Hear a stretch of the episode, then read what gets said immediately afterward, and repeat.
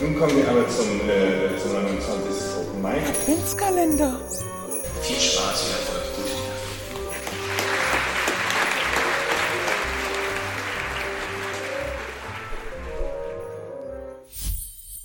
Paul Jennerjahn, geboren 1993 in Hamburg. Er schreibt auch Romane und ist Lehrer und hat in diesem Jahr den Godesberger Literaturpreis bekommen. Sehr vielseitiger Autor also und Lazarus in den Dingen. Der Titel ist, finde ich, schon sehr schön. Was, was, was bedeutet es, Lazarus in den Dingen? Eine Wiederauferstehung, ein Eigenleben der Dinge. Äh, darüber geht es in den Gedichten von äh, Paul Jenner-Jahn. Die Dinge entwickeln ein Eigenleben, wie wir, wie wir das kennen in der Tradition von Francis Ponge. Und er schreibt Gedichte mit einfachen Titeln wie Schwamm, Kissen, Briefmarke, Würfel. Reflektiert eben über, die, die, über das Leben, das in diesen, in diesen Dingen steckt, äh, mit überraschenden Einsichten, mit auch einer Reflexion über, über das Schicksal, zum Beispiel in dem Gedicht äh, Würfel, fragt er sich, ob Gott zu einem Becher Würfel degradiert wurde. Aber was ich auch interessant fand, er hat ein Gedicht geschrieben, Container, wir werden es gleich hören, in dem es sehr buchstäblich um das Leben in den Dingen geht. Container, wir wissen, es hat einen politischen Hintergrund, es geht um Schlepper auch. Also wir haben hier auch eine, eine sehr interessante politische Note. Was seine Gedichte auch besonders macht, ist, dass er unmerklich Zitate von anderen Dichtern einpflicht, ob es jetzt auch Rilke, Emily Dickinson oder Durst Grünbein ist. In dem besagten Gedicht Container lesen wir den denkwürdigen Satz, als hätte der Handel auf Heiliges übergegriffen. Paul Jenner-Jan, danke für die Lesung.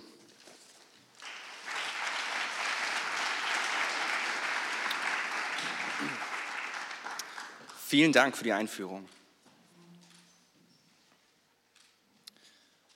Schwamm.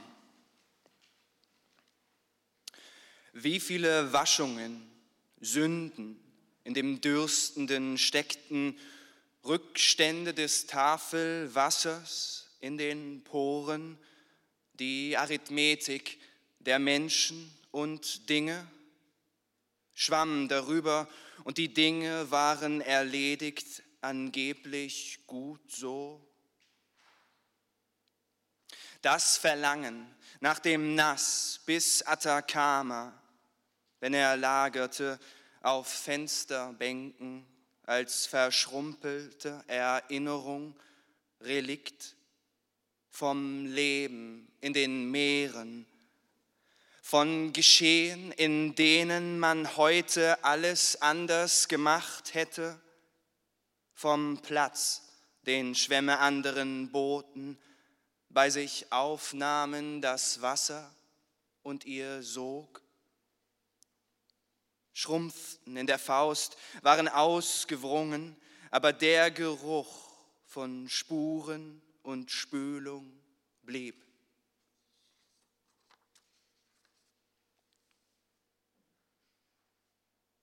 Kissen.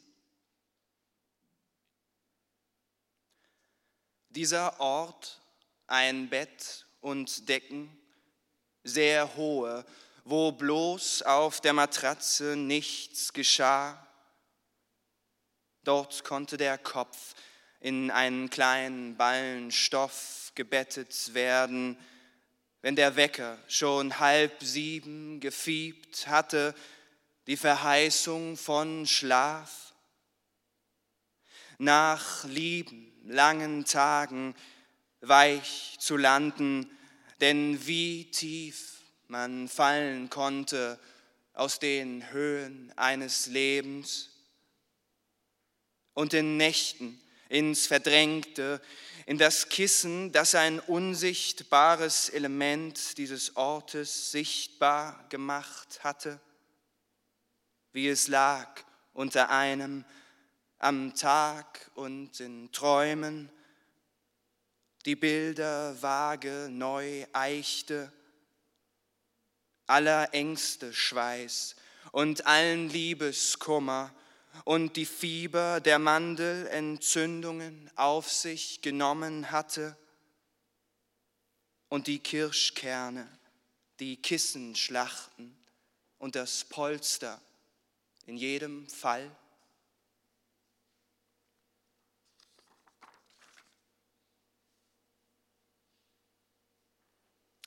Briefmarke. Für verstaubt erklärte, griffen noch zu den für tot erklärten, zu Van Gogh und Kornblume, keine, eine, zwei, je nachdem, wie weit gediehen, was man sich verschwiegen hatte, Manuskripte, wie still man vermisste, Maßen unterm letzten Stempel, Pfennige, Stücke von Papier, erklärt zu Weltreisenden, Zeichen in den Händen und den Augen vom Ernst der Zeilen und des Schreibens, das Gleichmaß und das Weiß der Reihen ihrer Zahnung an den Rändern, eine jugendlang Spangenbehandlung, wie nach dem Zurechtrücken der Trennung, der Lücke, Entfernung. Nur ein Versuch, Kugelschreiber dunkelblauem Daumenballen, Kitt aus Speichel zwischen Brief und ihnen, erklärten sie nicht alles?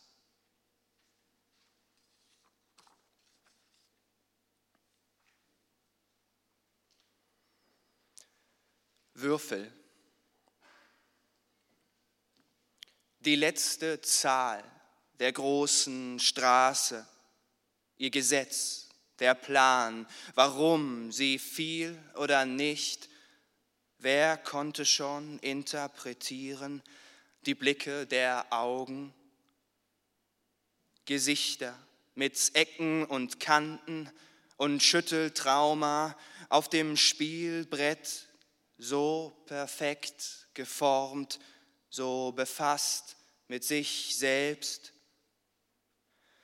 obwohl der Gewinn von einem Fünfer Pasch abhing wie Glück von den Wiegen, in die man gelegt war, Gott zu einem Becher Würfel degradiert, die Physiknote und Kriege, Sezession und doch das Hoffen und das Beten, flacher Atem, wenn die Würfel gefallen waren.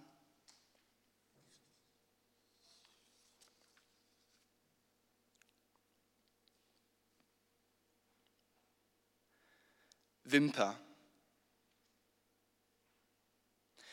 Einmal ohne mit dir selbst zu zucken, vom Auge verstoßen, wie ein Embryo gekrümmt im Laken, da lag eine Wimper am Morgen. Ihr Farbenverlauf eines Brauns in ein Blond war die Patina so vieler Bilder, die noch mehr Schmerz auf die Netzhaut geworfen hätten, Blendwerk und Heiligenscheine. Einmal in die Buchseite gefallen, ein Zufall am Abend, wie ein zusätzlicher Buchstabe, das Signal puste und danach wünsch dir was. Weiser waren Kinder, sagten immer noch drei Wünsche mehr, weil so vieles auf Erden gewünscht werden musste und so viele Jahre vor der Kindheit lagen, in der man niemals diesen einen Augenblick zu spät kam, diese eine Senkung seiner Wimpern kommen sah.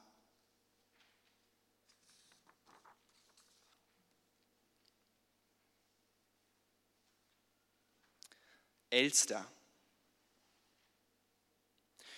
Vor den Fenstern in der letzten Fichte Zuflucht gefunden, die Elster, Futter, Horte, ihren Artgenossen schackernd, dort draußen, war umzingelt von Anklägern, rechtschaffensten hier drinnen,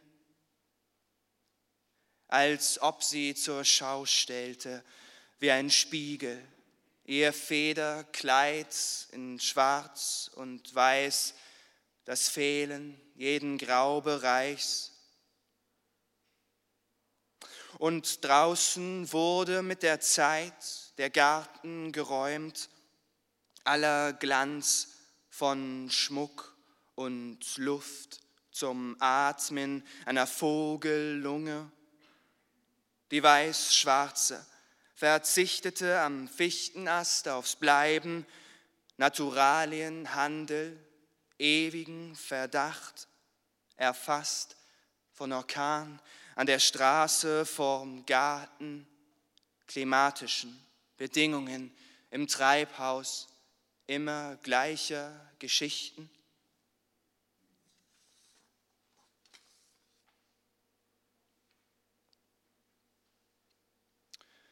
Container.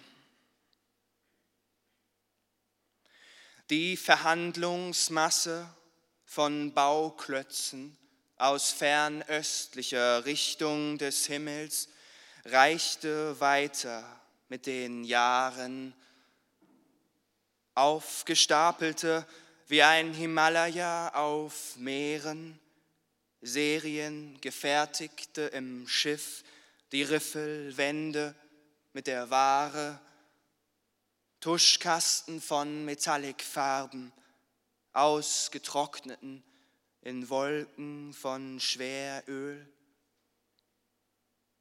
mit Rissen, Kratzern, Schrammen, Achtern, von den Fliehkräften.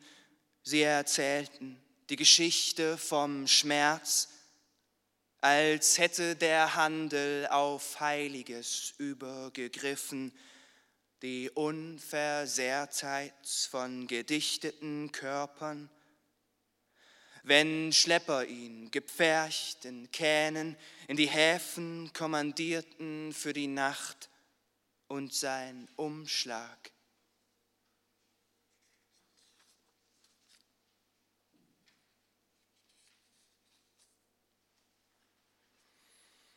Stein.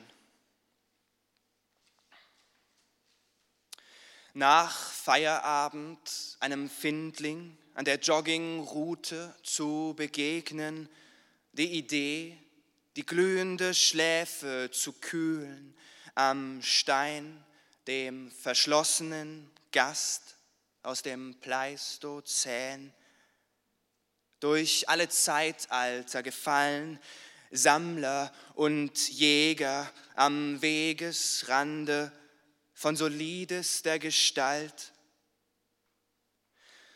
Dann rannte man Runden aus Bestimmungen des eigenen Gesteins, spekulierte, was Schiefer und Basalt, Granit, Familien und Liebesbande nie Verstandenes im Innersten zusammenhielt. Und jede Schleifung im Stein eine Revolution, die ein Pendel kippte hin zum Menschen von Hiroshima gejagte, die den Stein des Anstoßes verloren aus dem Blick denn wenn man dann die nächste Runde schindete, ein dunkelgrau verschwimmendes, ein schmuckes Beiwerk, mehr nicht.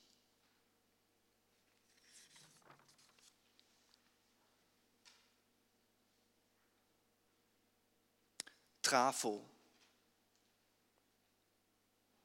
Am Rand der Ausfallstraße auf den Umspannblock aus Waschbeton gekauert, Junge, welcher sein Gesicht wegsenkte aus dem Spiel der vielen, überlegend, ob Alleinsein schön war oder einsam, sah die Jungen gegen Leder treten, saß im Summen jenes Sarkophags der Trafo-Station im Warmen, im Blick nur übermorgen und die Sorge in den Stirnspalten, dass nachts der Siedlung Elektrizitätsversorgung der Trafo nicht mehr murmelte ins Dunkel, seine Drohung in dem Brummen immer inbegriffen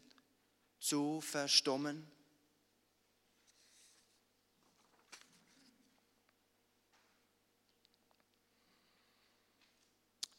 Heizung. Mit kalten Zehen, Ballasten in der Brust, durch Sturm, blinde Fenster zu sehen, nichts zu wissen. Aber ihr Geboller im Rücken zu haben, den Radiatorenkörper, geriffelten, gestählten, sehr warmen, dass sie da war, das Klima ganzer Tage, ließ man sie auf vier oder fünf gedreht, statt stehen auf Mondsicheln. Ihr Simmern gegen jeden Wind, der durch die Ritzen pfiff in Zimmer, Bilder kippte, in die Hemdsärmel wehte, auf die Haut darunter, den Puls in ihren Rohren zu hören, ihre Rippen zu befühlen, glühend sie zu finden und Sicht in Flecken, in klarenden Scheiben nach einer Weile Heizung. Vielen Dank.